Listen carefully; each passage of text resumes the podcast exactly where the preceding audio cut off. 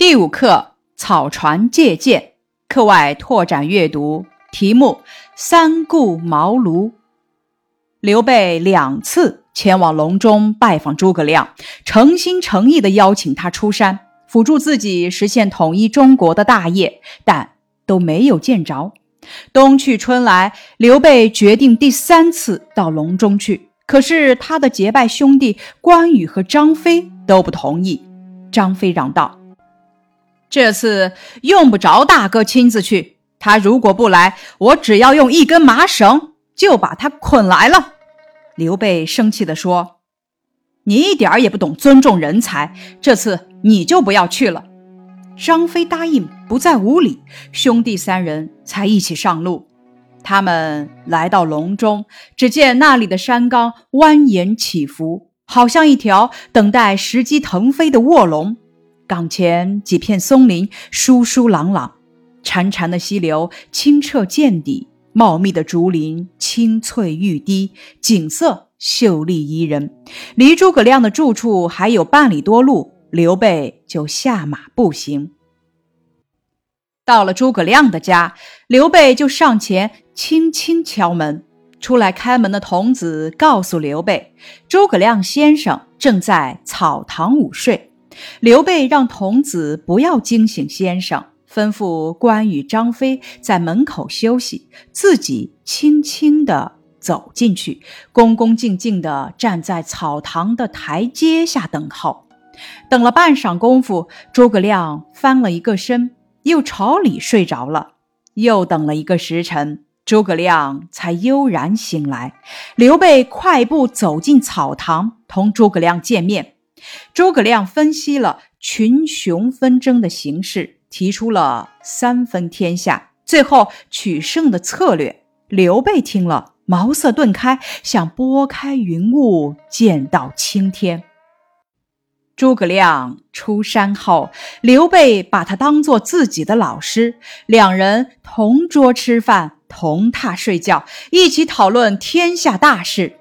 刘备高兴地对关羽、张飞说：“我得到诸葛先生，就像鱼儿得到水一样啊。”这个故事写的是刘备邀请诸葛亮辅助自己实现统一中国的大业，但是拜访两次都没有见着。第三次去拜访，离诸葛亮住处还有半里多路，就下马步行。到了诸葛亮家，又等了几个时辰，才同诸葛亮见上面。听了诸葛亮的分析，刘备茅塞顿开。诸葛亮出山后，刘备把他当做自己的老师。刘备有了诸葛亮，如鱼得水。接下来，咱们看第一小题，联系上下文，解释下列词语。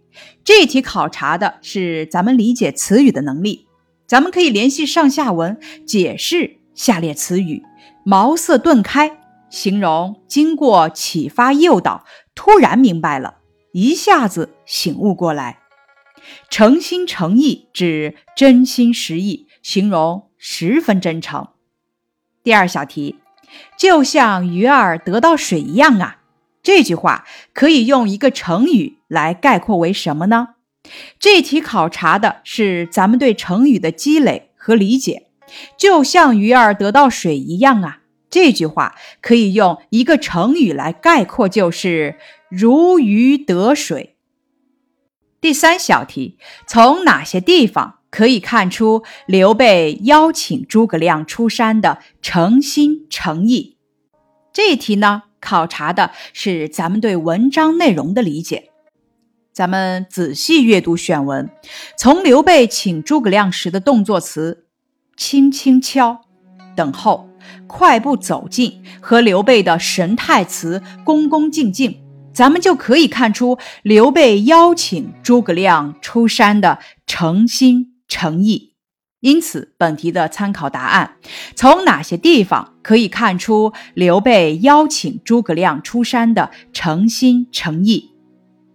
从刘备请诸葛亮时的动作词“轻轻敲”、“等候”、“快步走近”和刘备的神态词“恭恭敬敬”，可以看出刘备邀请诸葛亮出山的诚心诚意。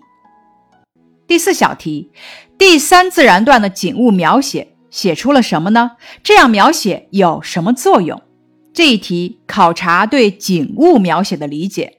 景物描写是指对自然环境和社会环境中的风景物体的描写。